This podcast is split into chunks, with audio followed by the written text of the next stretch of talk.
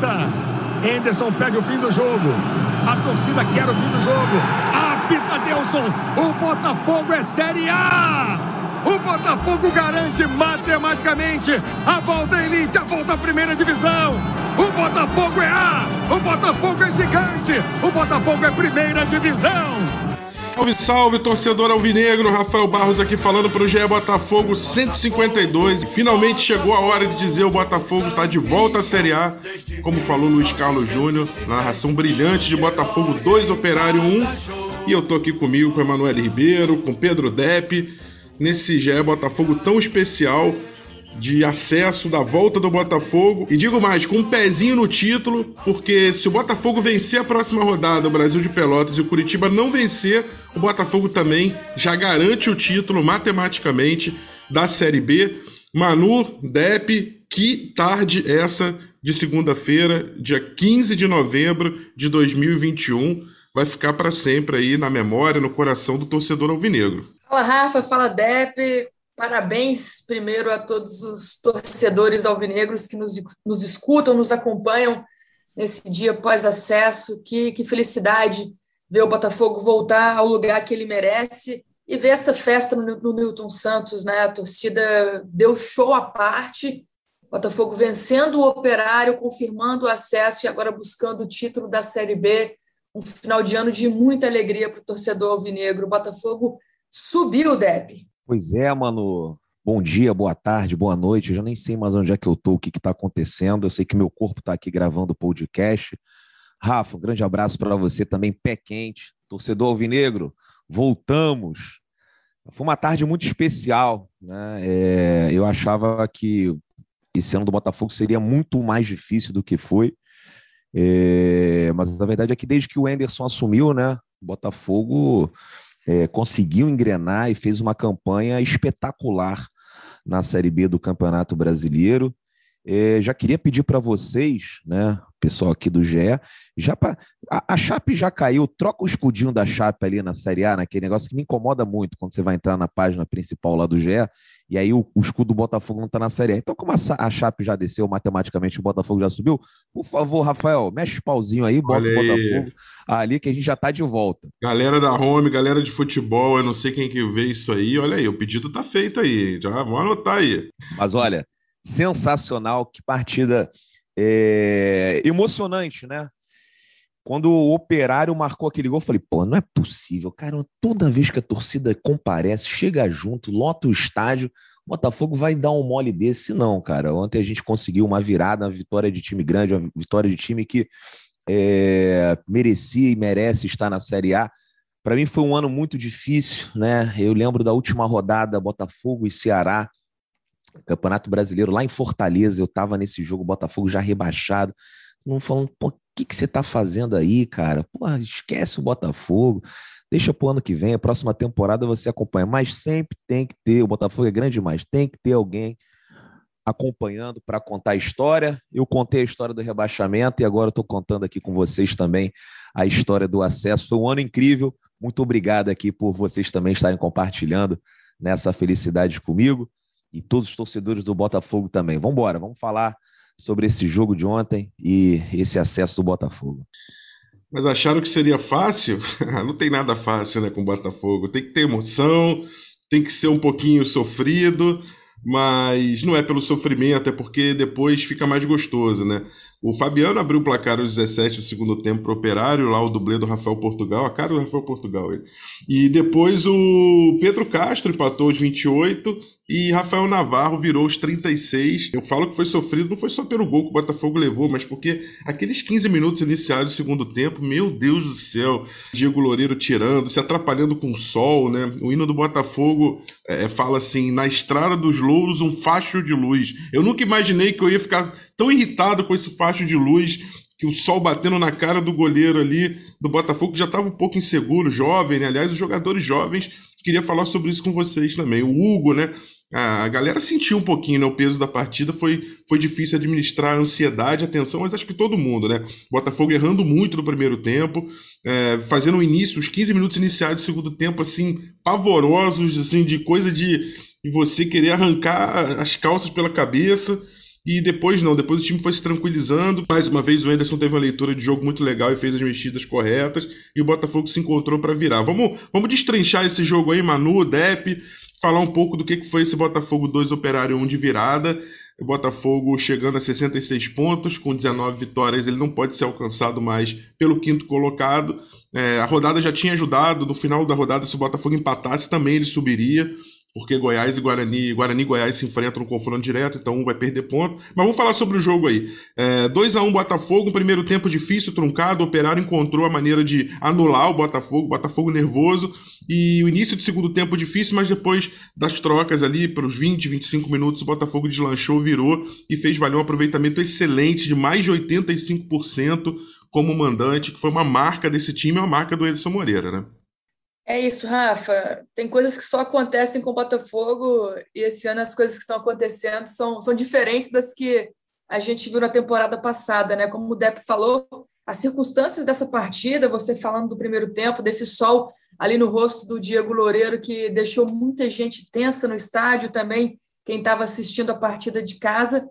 E o Botafogo começando o jogo muito nervoso. Eu acho que, que esse foi o principal ponto ali para o Botafogo não conseguir exercer o domínio sobre o operário desde os primeiros minutos. Não só os jovens, mas como você mesmo bem destacou, o time todo muito ansioso. Era o jogo que valia o acesso para o Botafogo.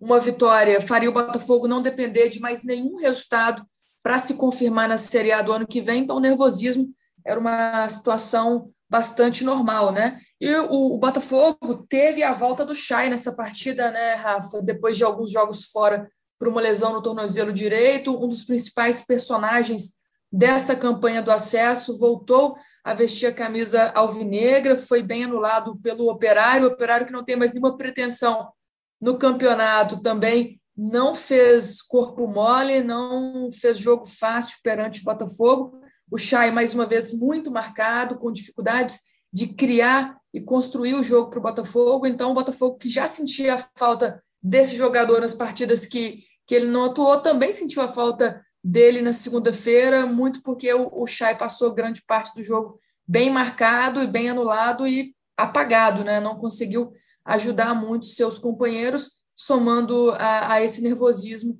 que a equipe viveu no, no Newton Santos. Mas ali no segundo tempo, quando o Operário faz aquele gol, o, o Depp já está lá desesperado no Newton Santos, a torcida também pensando que o, o time paranaense ia atrapalhar essa festa, né?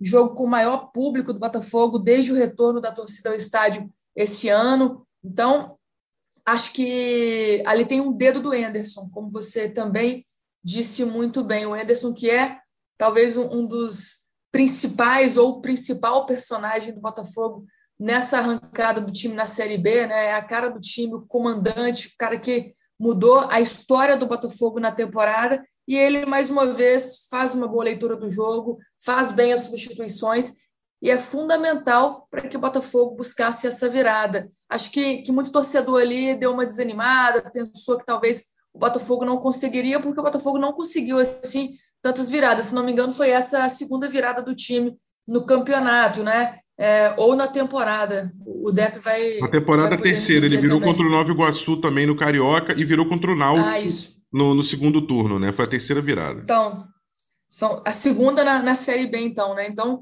é, isso já deixou o jogo um pouco ainda mais nervoso para os jogadores que estavam em campo, mas as substituições do Anderson acho que, que foram mais uma vez muito boas e fora de campo nas arquibancadas também a torcida deu um show, como eu disse na abertura, deu um show à parte não deixou de apoiar o time, mesmo depois do gol do Operário, mesmo com o pé atrás, a torcida foi para cima, foi o 12 jogador do Botafogo no, no Newton Santos, e foi fundamental, sim, para a virada do time, para a mudança de postura ali no segundo tempo, junto com os jogadores que entraram. E o Chay, que estava tão apagado, como eu disse, acabou sendo mais uma vez fundamental no cruzamento para o gol do Pedro Castro. Depois o, o Navarro, que é o artilheiro do time, jogador com mais participações em gols do Botafogo na Série B vai para garantir a virada e assim a vitória e o acesso do Botafogo para a Série A. Um jogo com muitos elementos, com muita tensão, mas que não podia ter terminado de forma diferente pela festa que foi no Newton Santos. Merecida vitória do Botafogo e merecido retorno a Série A depois dessa arrancada espetacular do time de Anderson Moreira na competição. Depp, eu vou voltar a falar do jogo, mas eu queria antes abrir um parênteses, que não é, não, na verdade, um parênteses, é, é, é algo necessário de se falar. Porque a Manu destacou bem, o Botafogo levou mais de 25 mil torcedores ao Newton Santos, ao, ao, ao Engenhão, e era, era um cenário que até então vários jogadores não tinham vivido. A maioria né, já tinha jogado com grandes públicos lá atrás, antes da pandemia. Alguns mais jovens, eu arrisco a dizer que no nível profissional não tinham enfrentado uma situação como a de ontem, e eu falo enfrentado mesmo, parece uma palavra meio paradoxal, porque você jogar diante de 25 mil alvinegros na expectativa de mais uma vitória e do acesso matemático à Série A, isso, isso pode ser uma injeção de ânimo, sim, como foi, como se mostrou ali, nos, principalmente nos 15 minutos finais do jogo, quando o Botafogo arrancou para a virada, já estava um a um, ele arranca para a virada ali na pressão, mas se mostrou também um, é, um elemento um pouco perturbador para alguns jogadores, um elemento de ansiedade, de tensão. E você que estava ali no meio da torcida DEP e tem acompanhado todos os jogos do Botafogo, é, sentiu um pouco que é, os jogadores é, perceberam, que os jogadores se incomodaram um pouco com a ansiedade e com aquele caldeirão que se formou ali nessa tarde de, de sol, de calor no Rio? Com certeza, né, Rafa? É, assim, a gente a gente disputou algumas partidas é, fora de casa, é, em pequenos caldeirões, né? Aquele jogo contra o Cruzeiro foi um jogo muito complicado, não tinha acho que nem 10 mil pessoas, mas o estádio acanhado ali tem um, um, uma acústica muito boa, então assim, parecia que tinham 40 mil cruzeirenses, né? O jogo lá na Serrinha também, acho que tinham 3 mil torcedores do Goiás, mas é, também era um, era um caldeirãozinho. Só que eu acho que, por mais incrível que pareça, né, você até falou aí, paradoxal, né? É, é, eu acho que é até mais fácil, né? Você jogar fora de casa, um cara que não está muito acostumado, do que jogar em casa com, com 25 mil torcedores, né? Óbvio, jogadores que já estão acostumados, o Carlos já está acostumado, por exemplo, né? Mas alguns nunca tinham tido essa oportunidade. Então parece que tem aquela exigência a mais, né? De você fazer uma boa partida, de você jogar bonito, de você deixar o seu torcedor feliz. E achei até que o torcedor do Botafogo ali, é, no primeiro tempo, estava um pouco impaciente, né? O torcedor também, muitos voltando ao estádio pela primeira vez. Então, acho que isso daí, com certeza, é, traz um, um nervosismo a, a, mais, é, o que é normal, mas a questão é que o time saiu muito bem, né? Essa virada, vocês citaram aí, né? A terceira do Botafogo no ano. Né? E foi um jogo difícil, né? Mais um jogo difícil contra o Confiança foi difícil. Quando a gente jogou com o Brasil de Pelotas aqui foi difícil. A gente vai jogar contra o Brasil de Pelotas no, no final de semana, vai ser difícil também. Acho que o único jogo fácil nesse campeonato foi contra o Vasco. O Vasco foi muito fácil, né? aquele 4 a 0 tranquilão.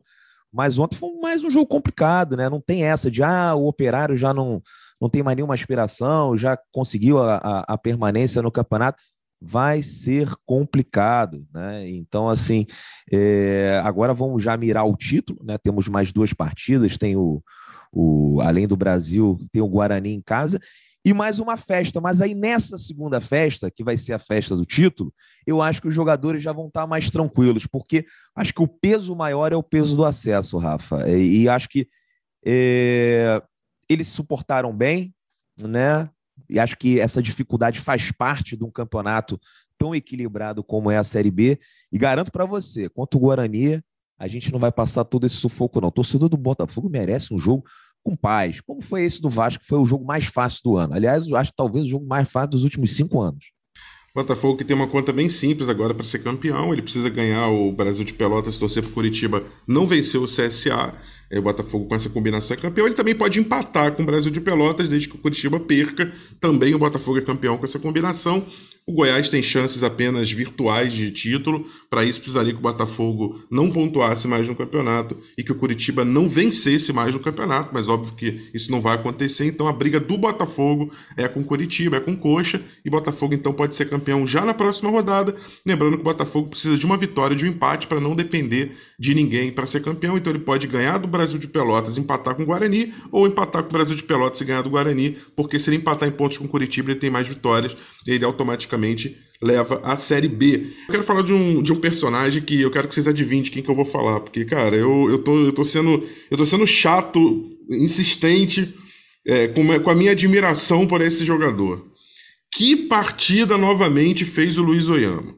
Porque pouca gente pode ter reparado, mas assim, tanto no gol de empate quanto no segundo gol, a, bola passa pelo pé dele e, sendo que no segundo gol ele começa a jogada, ele transporta a bola da lateral direita até o meio, entrega para o Barreto, Barreto, toca no Diego Gonçalves, ele acha o Friso e o Friso é, é cruza para o meio para o Rafael Navarro, que é um jogador também espetacular, dispensa comentários, fundamental nessa campanha do acesso. E no primeiro gol também, o, o, ele com um toque encontra o Chay e o Chay dá aquela metida sensacional para Pedro Castro, uma triangulação, a jogada começa também com Pedro Castro. E no primeiro tempo, a única chance boa do, do primeiro tempo parte do Luiz Oyama, e eu falo parte não é porque ele, ele chutou a bola para o gol, é porque ele brigou pela bola na lateral com o carrinho, depois uma escorada do, do Rafael Navarro, e ele chuta uma bola que passa assim, trescando travessão. É um jogador incansável, e o último toque na bola do Botafogo antes do acesso é dele também, a bola que vai para lateral, que a gente abriu o podcast aí com a narração do Luiz Carlos Júnior. É, assim, eu, eu sou. Eu vou ser insistente, eu vou ser chato, mas que jogador Luiz Oyama é um cara que não pode. O Botafogo tem que brigar muito para a permanência dele na Série A em 2022 também, né? Negociação com o Mirassol. É, Manu pode falar um pouco disso também. É um, é, é eu acho que assim é uma pauta urgente para o Botafogo, porque que jogador, como que ele faz a diferença no time? Manu, dá uma boa notícia aí para a torcida do Botafogo. O Pirlo Alvinegro fica ou não fica? O Pirlo Alvinegro. Por enquanto não tem nada decidido, mas a tendência é que a, que a renovação seja concretizada. O Botafogo tem uma boa relação com o Mirassol. Agora depende de outras propostas que cheguem também para o Oyama, né? Como o Rafa disse, é um jogador que despertou interesse de muita gente nessa temporada. Um jogador muito importante para o Botafogo nessa campanha do acesso, apesar de não ter sido titular durante todo o ano, foi peça fundamental do Anderson Moreira nessa reta final. Ele foi importante em, em, algumas das vitórias do Botafogo, né? Então, acho que, que alguns pontos aí dessa Série B também podem ser colocados na conta do Oyama. E nesse jogo contra o Operário, esse jogo difícil, o Oyama comandou o meio de campo, né? O, o Rafa falou de alguns passes que ele deu da participação até nos gols, né? Mas um jogador muito consciente, um jogador que distribui o jogo, um jogador que, que atua muito bem ali nessa saída de bola, nessa transição para o ataque.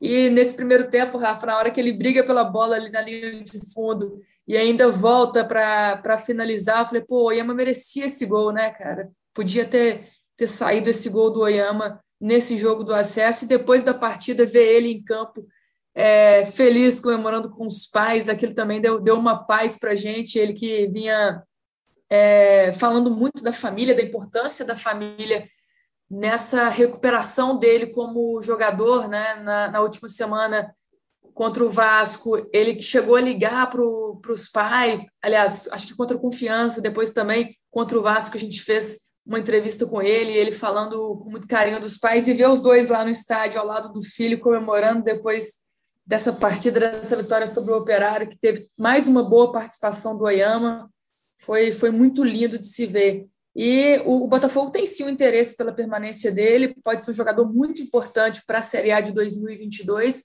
As conversas já estão acontecendo e, como eu disse, acho que por essa boa relação com o Mirassol, o Daniel Borges já acertou a permanência com o Botafogo, ainda tem o Diego Gonçalves, que tem um contrato mais longo, né? E, e o Oyama é uma peça fundamental, então o Anderson Moreira também não quer abrir mão desse jogador, não, para o ano que vem. O Depp, engraçado, a gente tá falando aqui do Ema, já falamos do Chay, acho que dá pra gente falar mais do Chay também, a volta dele fundamental pro time, né? Como é que ele consegue dar um, um toque de criatividade ali no meio. É, ele, ele muda o ritmo do jogo, tá, em, tá na direita, hora na direita, hora na esquerda, hora mais centralizado. Ele tem uma, um trânsito livre e muita qualidade para fazer o meio do Botafogo pensar e funcionar de uma outra maneira, que não dependa só da velocidade. Mas ontem me deu um déjà vu, cara. De repente, ali no, no, no aos 15 do segundo tempo, eu vi um contra-ataque, o Hugo perdeu a bola, a bola veio. É, o Operário 3 contra 2 e, e, uma jogada meio enrolada, o Canu cortou parcialmente. A bola sobrou e de repente eu tô vendo o Rodrigo Pimpão dando uma bicicleta. Eu falei, você já pensou se o Botafogo leva um gol de bicicleta do Rodrigo Pimpão?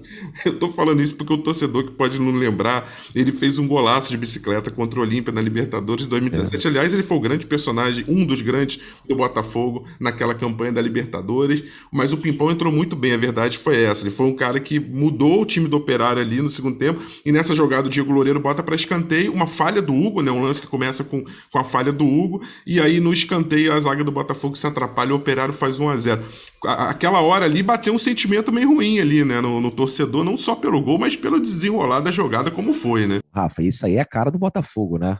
Imagina só, 1 a 0 Operário. Gol do Rodrigo Pimpão é, seria a cara. Assim, todo mundo iria para casa, assim, ah, não é possível, só o Botafogo mesmo para fazer um negócio desses, né? Rodrigo Pimpão, que é um cara que eu, eu tenho respeito, né? Tenho uma admiração por ele. É, tá longe de ser um dos melhores jogadores que já vestiu na camisa do Botafogo, mas foi um, um, um jogador, né, um cara que sempre respeitou muito a instituição e que, apesar das limitações ali, né, sempre é, deu o máximo e, e fez um, um excelente, uma excelente Libertadores até aquele lance lá contra o Grêmio, né? Que ele poderia ter rolado a bola, a história poderia ter sido diferente. Mas eu, eu tenho uma época assim, eu até tinha dado uma zoada no ping-pong, depois eu falei assim: ah, meu irmão, tem que respeitar esse cara aí, pelo menos é, foi, um, foi um jogador que. É, momento que o Botafogo vivia, né? O Botafogo tinha acabado de voltar ali para a Série A, né? E, e, depois no ano que vem, no ano seguinte na Libertadores, foi um jogador que, que teve sua importância, então acho que merece o respeito, como esse time aí, né? Tem vários caras que são podem ser contestados e com toda a justiça, como por exemplo é o caso do goleiro, do Diego, do, do Diego, né? Mas a questão é que, cara, né? quantos, é, quantos jogos ele ficou? Quantos minutos? Estavam 387. Bota aí, já passaram de 400, né? Até o gol do Operário. Muito tempo sem tomar gol, né, o Rafa? Pois é, então assim, ajudou, né? Foi, foi importante, né? Não tem como tirar o mérito, tava lá, né? E aí agora a gente fica nessa expectativa, né? Quem fica, é, quem sai, com quais jogadores a gente vai conseguir renovar. Você estava falando aí do Chay, né? Uma contratação que foi uma aposta, não tinha como bancar que ele iria dar certo. Jogador que até pouco tempo é, era destaque no futsal, a gente sabe que é completamente diferente do futebol profissional, né? Um campo é, reduzido, menos jogadores. Então, assim, é, tanto é que durante muito tempo, né? Durante muitos jogos ele não aguentava os 90 minutos, né?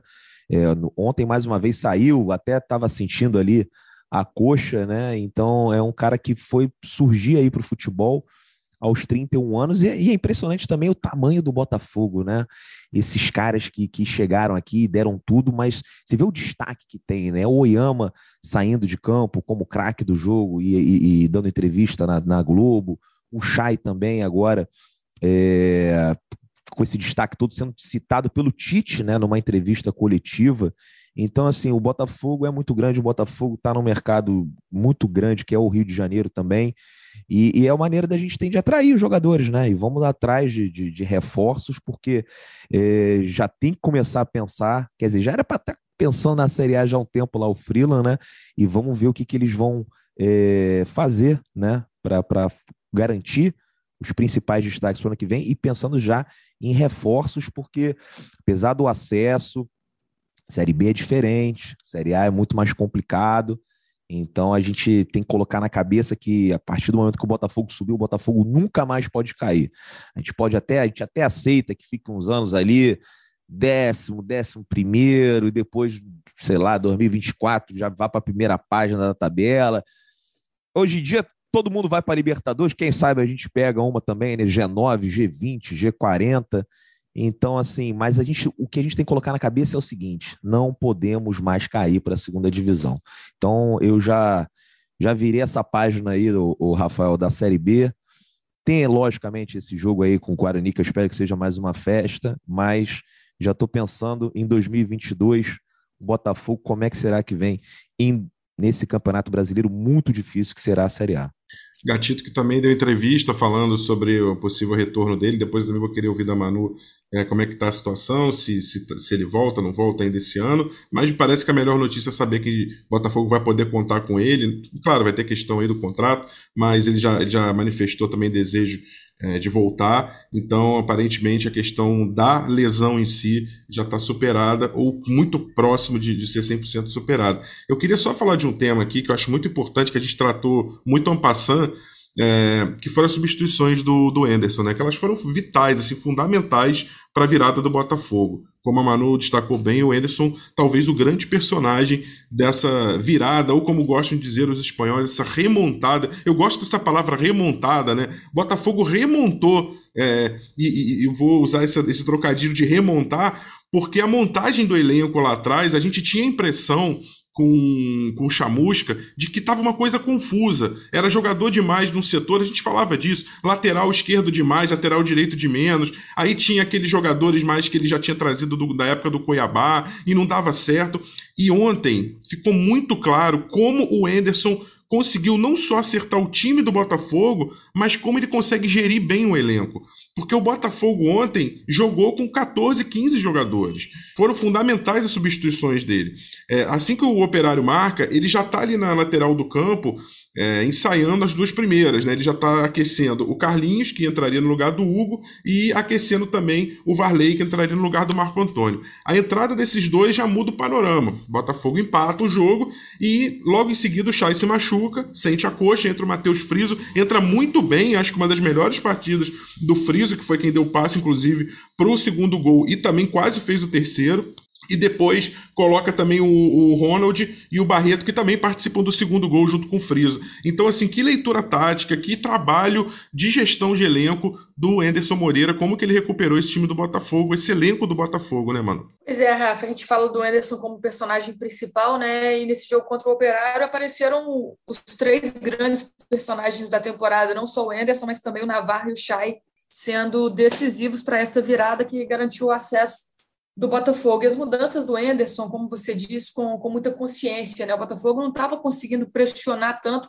como a gente viu o time já pressionar em outros jogos, nesse jogo truncado, difícil, que pedia a, a entrada de jogadores mais experientes, também de jogadores de velocidade, e acho que foi o que ele fez. Né? Quando entra primeiro o Carlinhos no lugar do Hugo, que para mim ontem talvez foi o jogador ali mais abaixo dos companheiros, muito também pela questão da juventude, do nervosismo, da ansiedade. Então, com o Hugo sem perna para permanecer em campo, Carlinhos entra, dá outro gás ali na lateral esquerda. Acho que o Matheus Friso também entrou muito bem na partida, inclusive ele que deu o passe né, para o Navarro marcar o gol que garantiu a virada do time. Todos esses jogadores que você citou, o Ronald também entrando com velocidade, acho que o Varley é, é, outro jogador muito importante, né? A gente fala do Oyama como 12 jogador, também tem o Varley como 12 11 primeiro, porque ficou variando ali, né, durante a temporada, às vezes era titular, às vezes saía do banco de reservas, então são jogadores que foram cruciais para essa arrancada do Botafogo na temporada. O próprio Barreto também dando mais consistência ao meio de campo depois que entra ali no segundo tempo acho que são personagens secundários, né? Alguns ali que, que a gente nem viu muito durante a temporada, como eu falei do Matheus Friso, o Ronald passou muito tempo também machucado depois de um bom início de Série B, então é, a questão do elenco, acho que o Botafogo acertou muito nessa montagem do elenco. Assim. No primeiro momento, a gente viu contratação de alguns jogadores que não se encaixaram, que não deram certo, lá ainda junto com o Chamusca, né? jogadores que até é, já tinham jogado com o ex-treinador, já tinham passado pela mão do Chamusca, mas no Botafogo não conseguiram o, o encaixe necessário para que o time mudasse de postura, né, mudasse de, de atitude, de comportamento nessa temporada. E depois também, já ali com a, a Série B começando, prestes a começar, acho que a diretoria do Botafogo, o Eduardo Freeland, diretor de futebol, também o CEO Jorge Braga, que acabou tendo participação é, no departamento de futebol, acho que, que o Botafogo acertou, fez decisões acertadas nas contratações, essas peças que chegaram ali junto com o Chay, a gente tem o Daniel Borges, a gente tem o Oyama, a gente tem o Diego Gonçalves, são nomes que acabaram sendo fundamentais para essa campanha. Então, tem a questão da, da mudança de comportamento dentro de campo, muito com a chegada do Enderson, que é um professor, é um cara que gosta de gerir elenco, é um cara que gosta de trabalhar com base, né? tem isso no seu DNA como técnico. Então, além dessa questão esportiva, né, a gente pode falar também da questão administrativa que acho que foi mais uma bola dentro do Botafogo na temporada. Tá longe de arrumar a casinha? Tá, mas já começou a fazer uma arrumação ali bem necessária, né? Mudar ali os bastidores. A gente viu muitas diferenças em relação ao que aconteceu na última temporada, porque em 2020 a queda do Botafogo para a Série B ela se deu muito por causa dos equívocos fora das quatro linhas. E este ano, com a entrada do Sérgio Melo, presidente, Vinícius Assunção, vice-presidente, eles conseguem colocar é, no primeiro momento essa profissionalização que eles tanto queriam, né? Ainda tem muita coisa a ser feita, tem, mas acho que o Botafogo já deu um primeiro passo muito importante e, e essa questão extracampo, Rafa, eu coloco também como essencial para o Botafogo voltar à Série A. Vou botar para vocês aqui o trechinho da, da entrevista ali, do clima, no calor do Anderson Moreira, que aí depois eu quero passar para o Depp. Que personagem também, assim, na relação com a torcida. Né? Ele tinha, é, naquele jogo contra o Havaí, aquela derrota em casa de 2 a 1 né? A única derrota dele em casa no comando do Botafogo. É, tinha se desentendido com, ali, com um grupinho pequeno de torcedores. Ficou aquela coisa é, meio mal explicada? Será que ele está chateado com a torcida como um todo? Ou foi só com aquele grupo? Ele disse que era só com o grupo, mas ficou aquela sensação de que tinha alguma coisa mal resolvida. E depois do jogo, o Anderson faz questão de dar uma volta olímpica sozinho, agradecendo, aplaudindo a torcida, e a torcida também o aplaudindo, o reverenciando. E aí, no fim, ele, ele fala com a nossa equipe de reportagem. Vamos ouvir o que ele falou aqui. Ah, a gente tá, tá muito feliz, essa torcida merece muito. Foi um ano muito difícil, né? Por tudo que o Botafogo passou. Nada mais justo do que a gente agradecer esse apoio hoje. Um dia você pediu o apoio dessa torcida. Esse apoio veio e o seu nome gritado neste momento. E, e hoje eles ganharam o jogo pra gente. Hoje foi o torcedor que ganhou essa partida.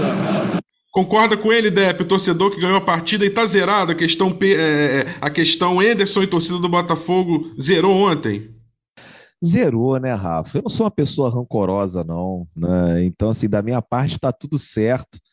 É, eu fiquei irritado na, na, na, ocasião, achei que passou um pouco do ponto, né?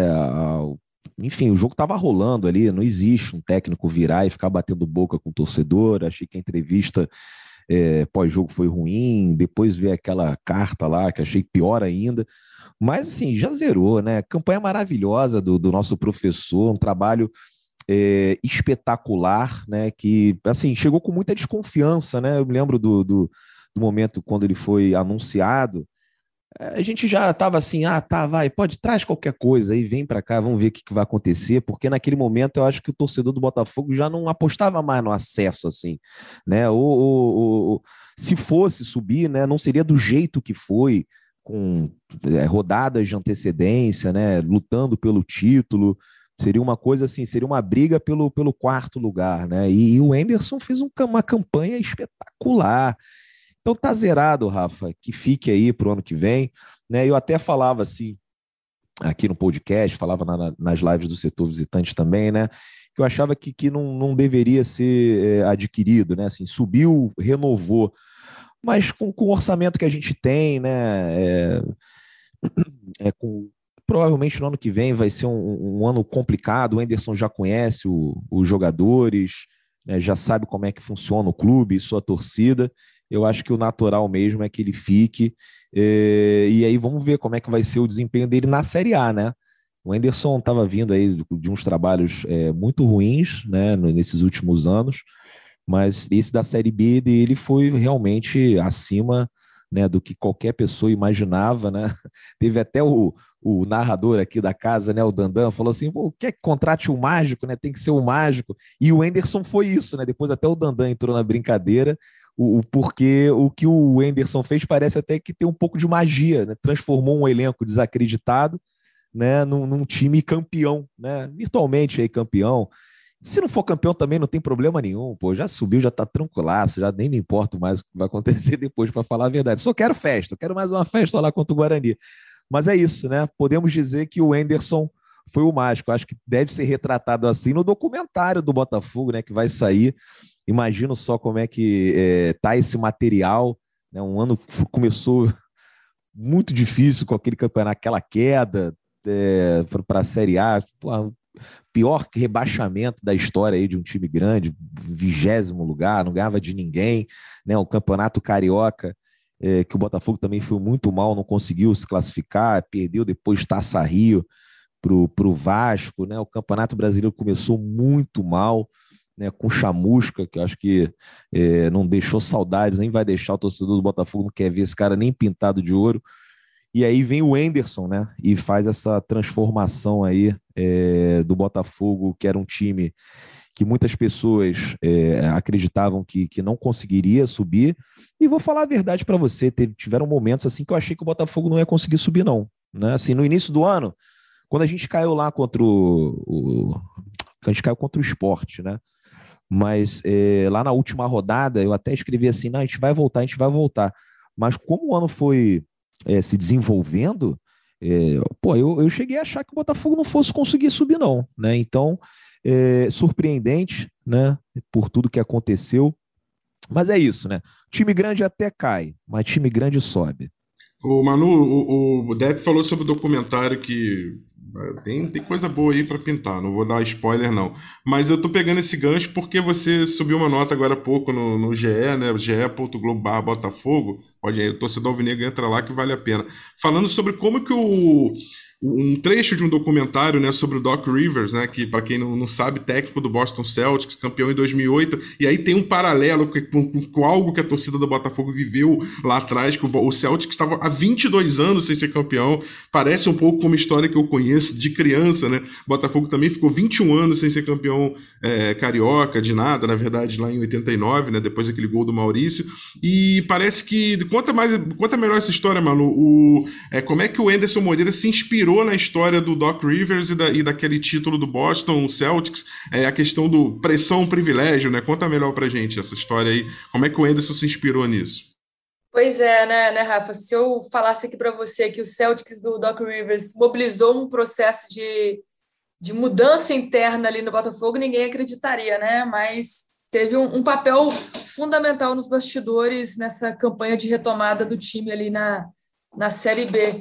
Acontece o seguinte: é, essa história começa com o Freeland, que assistiu um documentário é, sobre o Doc Rivers, né, um episódio de um documentário chamado The Playbook Estratégias para Vencer, que conta a estratégia vencedora do Doc Rivers em 2008. Como você bem disse, o Celtics estava há 22 anos sem ganhar um título da, da NBA e vivia também ali a, a, algumas situações internas que não eram legais. Teve vazamento de um áudio racista do, do presidente do time naquele ano, os jogadores ficaram bastante é, baqueados, né? enfim, é, tristes com aquela situação, e o, o, treinador conseguiu, com alguns ensinamentos, com algumas estratégias é, vencedoras, mobilizar aquele time rumo ao título naquela temporada. E o Freeland, vendo esse documentário em casa um dia de bobeira, pensou, pô, tem similaridades aqui com, com o que o Botafogo está vivendo. Naquele momento, o Botafogo ainda estava com o Marcelo Chamusca, mas vivia uma cobrança absurda. Os torcedores estavam indo ao Newton Santos fazer protesto, conversar com o jogador, conversar com o dirigente. Então, estava naquele clima bastante instável e, como o Depp disse, ninguém acreditava naquele momento que o Botafogo poderia voltar à Série A do Campeonato Brasileiro. Então, ele levou esse documentário para o elenco assistir, conversou com Paulo Ribeiro, que é o psicólogo do Botafogo, e o Paulo Ribeiro, segundo ele, fez aí o trabalho mais impactante da carreira dele é, como psicólogo. Nem foi um trabalho motivacional, mas foi um trabalho que mobilizou uma mudança interna ali nos jogadores, né? E são quatro pilares que esse que esse documentário, né, que o Doc Rivers trabalhou com os seus jogadores lá em 2008. Um é pressão é um privilégio e a pressão era para ser um privilégio para esses jogadores, né, que estavam num clube grande, muitos ali desconhecidos, também tendo a grande oportunidade da vida como atletas, então tinham que aprender a lidar com essa pressão, entender que a pressão existiria e que só, ela só existe porque eles estão num, num lugar de sucesso, né? Estão num, num, num clube grande que, que, aprenderiam a viver com essa com essa pressão. Aí tem, tem outro ensinamento, né, outra vertente, que é o não se vitimize para o Botafogo não comprar aí a questão dos erros de arbitragem, dos gramados ruins, do calendário desgastante, das viagens longas da Série B, não transferir a responsabilidade deles para outras situações, assumir né, o, o que precisava ser feito, assumir o protagonismo da temporada. Tem o Ubuntu, que é, é uma filosofia africana, né, que fala que nenhum ser humano consegue atingir o sucesso sozinho. Então, a virada do Botafogo tem essa questão coletiva na temporada. É, o ambiente interno sempre foi muito comentado, tanto pelo Chamusca quanto pelo Anderson Moreira.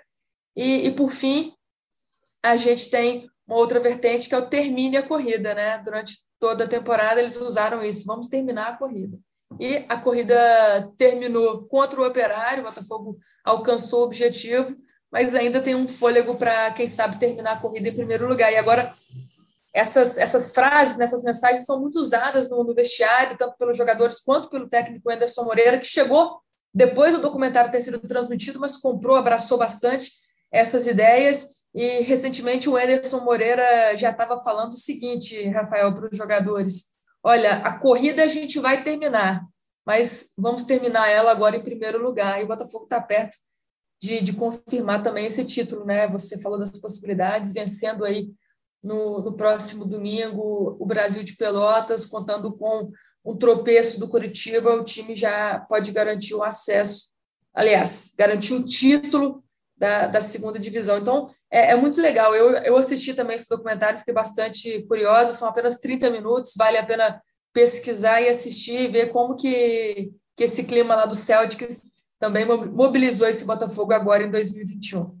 Dep, mobilização agora. A gente falou como é que o primeiro turno foi desgastante para o Botafogo, norte a sul do Brasil. O segundo turno, a tabela ficou um pouco mais encaixada, de uma forma mais tranquila. Mas agora vai ter que pagar aquela viagemzinha lá para o extremo sul do Brasil, Pelotas. E aí, Deb, como é que vai? Como é que tá a programação em domingo, 19 horas? Lembrando que o Botafogo e o Curitiba, estão brigando pelo título, a CBF colocou os dois jogos no mesmo horário, Curitiba recebendo o CSA no Couto Pereira e o Botafogo visitando o Brasil de Pelotas. Na última rodada se inverte, o Curitiba visita a Ponte Preta e o Botafogo recebe o Guarani. Então, é, esses dois tiros finais aí dessa corrida, dessa maratona do Botafogo, ou se preferir, desse GP do Brasil aí que o Lewis Hamilton ganhou com tanta maestria, o Botafogo ultrapassando todos os adversários, chegou a estar em 14 e, e prontinho para receber a bandeira quadriculada em primeiro. Como é que está essa programação aí, Depp? Para ir para Pelotas e o que, que a torcida do Botafogo pode esperar? Faz aquela tradicional convocação. Essa é mais difícil. Eu acho que uma parte dela pode ser via televisão, rádio, internet, mas vamos fazer aquela convocação para não perder a tradição. Pois é, né? Até porque são poucos ingressos. No último jogo do Pelotas em casa contra o Guarani, acho que o visitante teve 200 ingressos. Então, assim, é, é, acho que é melhor o torcedor guardar o dinheiro e esperar para viajar no ano que vem, porque imagina só, eu sofri muito esse ano, né? o Botafogo sofreu, mas eu sofri muito também com, com, com essas viagens, né? São 36 jogos né, que eu fiz até o momento, não perdi nenhum do Botafogo, e vamos ter mais essa viagem aí com cara de Série B, né? Porque tem que parar em Porto Alegre, e aí depois já combinei com um amigo, a gente vai alugar um carro e são mais três horas e meia, quatro horas até chegar em Pelotas, né? Sábado a gente já deve estar lá, vamos comprar os ingressos. Domingo a gente assiste um jogo, né? Que acho que é domingo 19 horas, né? O jogo é um pouco mais tarde, Isso. mas acho que o torcedor do Botafogo que mora no Rio de Janeiro, se eu fosse você, eu ficaria mesmo aqui, iria para um pagode, né? Porque é, é uma viagem muito desgastante, né? Eu, eu costumo falar na live que, que a viagem assim caiu a ficha que o Botafogo estava na Série B e que eu não aguentava mais isso, que a gente tinha que subir de qualquer maneira nessa, né, nesse campeonato, foi aquele jogo contra o, ponto, o Operário lá em Ponta Grossa. Eu falei, meu Deus, uma chuva, aquele estádio pequenininho, acanhado, não tinha praticamente uma parte coberta. Então, assim, eu estava embaixo ali do, é, de uma marquise, mas apanhava a chuva. Eu gravando o vídeo para o GE depois, aquele pós-jogo, tremendo, a live também tremendo. Eu falei, meu Deus do céu, a gente não pode continuar aqui, porque eu não aguento mais um ano tendo que vir para Ponta Grossa, para Brusque, com todo respeito a essa cidade, né? Foi legal é, visitar, conhecer uma vez, mas assim, dois anos, três, quatro anos, tá louco. Não tem condições. Pelotas é uma, mais um jogo desses, né?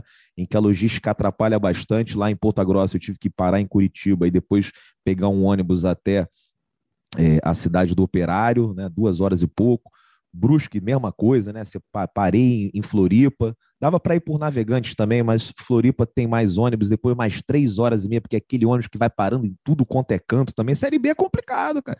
É complicado. É, e, e, eu participei muito né, dessa, dessa logística do Botafogo, né? Por exemplo, ali no início do campeonato, a gente joga em Londrina e de Londrina já vai direto para o Recife, né? Foi uma coisa muito louca. Então, assim, foi desgastante, tem sido desgastante. Né? Para mim, o campeonato já podia acabar agora com 36 rodadas, mas a gente ainda tem história para contar, né? Então vamos conhecer Pelotas, né? um estádio inédito. Eu que tenho estou é, aí em busca, né?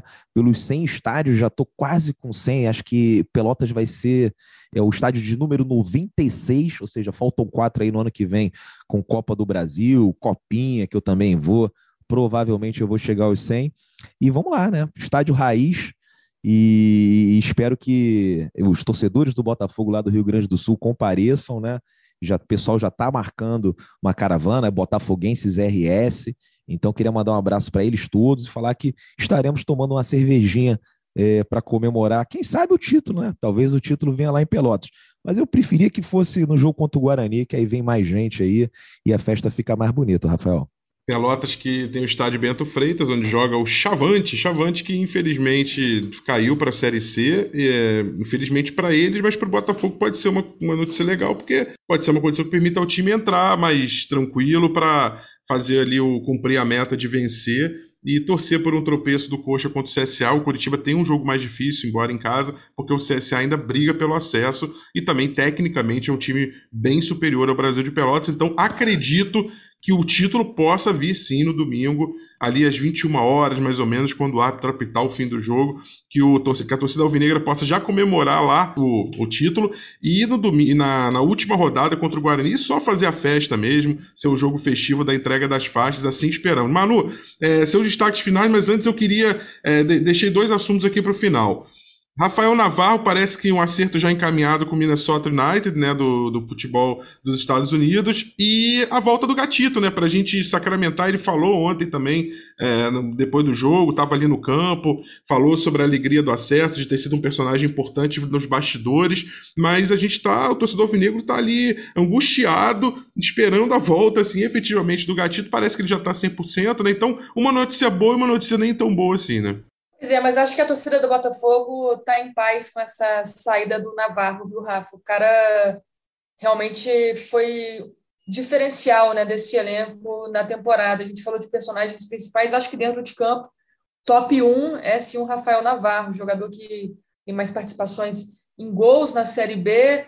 É, mais uma vez foi decisivo contra o Operário, marcou o gol da virada, um, um jogador que cresceu e evoluiu muito nessa temporada não chegou a um acordo por, por, renovação com o Botafogo, tem contrato até 31 de dezembro deste ano. O Botafogo até tentou muito conversar com a gente, conversar com o jogador, mas a, a vontade de viver também uma experiência internacional, de também ter uma valorização financeira, pesou mais alto nesse momento para o Rafael Navarro, que deixa o Botafogo em alta, respeitou o escudo do Botafogo durante toda a temporada, em nenhum momento, mesmo com toda essa especulação fora de campo, ele caiu de produção, ele deixou de, de jogar, de dar o seu melhor em campo. Então, um jogador que, que acho que tem um carinho da torcida e, e merece o respeito também do torcedor alvinegro. A gente já tinha dado é, essa informação no mês passado, Rafa, que foi a primeira proposta oficial que tinha chegado para ele, foi essa do Minnesota United para jogar a MLS em 2022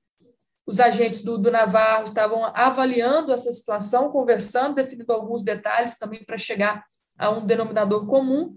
E a expectativa é que os representantes do clube americano estejam aqui na próxima semana já para fechar esse negócio, né? O, o, Navarro vai receber uma valorização legal logo de cara. A informação que a gente tem é que são é, mais de um milhão e meio de dólares em luvas, além de, de um salário legal, perto do que ele buscava ganhar já na próxima temporada, para um contrato aí de pelo menos três anos. Então, tem esse acerto encaminhado. Tem clubes interessados, outros, tanto do Brasil quanto de fora também? Tem, mas de proposta oficial que agradou foi essa aí do, do Minnesota United, e o jogador de 25 anos pode selar a sua ida para os Estados Unidos aí nas próximas semanas, né? Seu último jogo pelo Botafogo, então, deverá ser no dia 28 de novembro contra o Guarani, no encerramento da Série B, um jogo que tem tudo para ser festivo, como você disse. A questão do gatito, né? O, o Depp me perguntou isso a temporada inteira, agora acho que ele está mais tranquilo, não está nem querendo saber se o gatito vai jogar ou não vai jogar esse ano, mas o próprio goleiro ontem, né, na segunda-feira, após a festa do acesso, já disse que deve ser utilizado se nesses jogos finais. O Ederson já havia dito isso, confirmando o acesso, confirmando o objetivo, poderia variar mais o elenco, até para ver as peças que ele terá à disposição para a próxima temporada. O Gatito está bem fisicamente. A questão é, é, é, o ritmo de jogo, a questão psicológica, a questão da confiança, né? O próprio goleiro pediu para não ser utilizado, para manter o Diego Loureiro, que já vinha num ritmo ali, numa sequência nessa temporada, porque o Gatito teve a consciência de não querer atrapalhar a campanha do Botafogo. Então, agora é mais essa questão de recuperar o ritmo de jogo e a confiança do goleiro, que tem contrato terminando também no fim do ano, mas ambas as partes já demonstraram interesse pela renovação. Amigos, eu me despeço do GE Botafogo nessa na gravação dessa terça-feira. O Luciano Melo está de volta das férias e em breve teremos um episódio aí, acredito que especial com estamos produzindo aí, trabalhando aí já para isso. E Luciano Melo de volta, eu agradeço a você aí pela companhia, espero que tenha gostado e nos vemos, nos ouvimos numa próxima. É, obrigado, Dep, obrigado, Manu. E a você, torcedor alvinegro, é, a todos nós, parabéns por, essa, por esse acesso e vamos buscar o título agora, se, é, talvez em Pelotas, é, se não puder em Pelotas, no Newton Santos, tenho certeza que com um público excelente, cheio, lotado, nessa festa que vai ser Botafogo e Guarani pela última rodada. Então, bom dia, boa tarde, boa noite e valeu demais. Valeu, Rafa, valeu, Dep. Mais uma vez, parabéns aí para toda a torcida alvinegra, parabéns para os jogadores do Botafogo, comissão técnica, para toda a equipe que participou aí desse acesso. Né? Foi tudo muito lindo esse ano, principalmente nessa arrancada desde o Anderson Moreira. Parabéns para o professor. E agora é só festa. É isso aí, Rafa. Vamos em busca do título. E só tenho a parabenizar a toda a luta aí alvinegra nessa temporada. Valeu, um abraço. É, rapaz, Manu falou em festa a de ontem. Pelo amor de Deus, estou sentindo os reflexos até agora. Então, eu vou cuidar da minha saúde nesse momento. Espero que vocês estejam bem aí, porque ontem o negócio foi forte, foi puxado, mas tem mais por aí, né? Tem mais por aí, porque acho que o título vem. Então, um grande abraço, Manu, para o Rafa, para o Luciano, para o Davi, para o Taiwan, para todos os torcedores do Botafogo que estiveram com a gente aqui. É, compartilhando emoções, tristezas, né, alegrias. Foi lindo demais, como a Manu é, definiu muito bem. E é isso. Tamo junto. Grande abraço para todos. E daqui a pouco a gente está aí de volta para contar a, a história do campeão da Série B de 2021. Grande abraço. Valeu, torcedor alvinegro. Me despeço por aqui. Chega mais, Luciano. Luciano Melo, voltando de férias, estará com vocês a partir do próximo GE Botafogo. Grande abraço, fui! Partiu, louco, Abreu, bateu! Gol! É o GE Botafogo.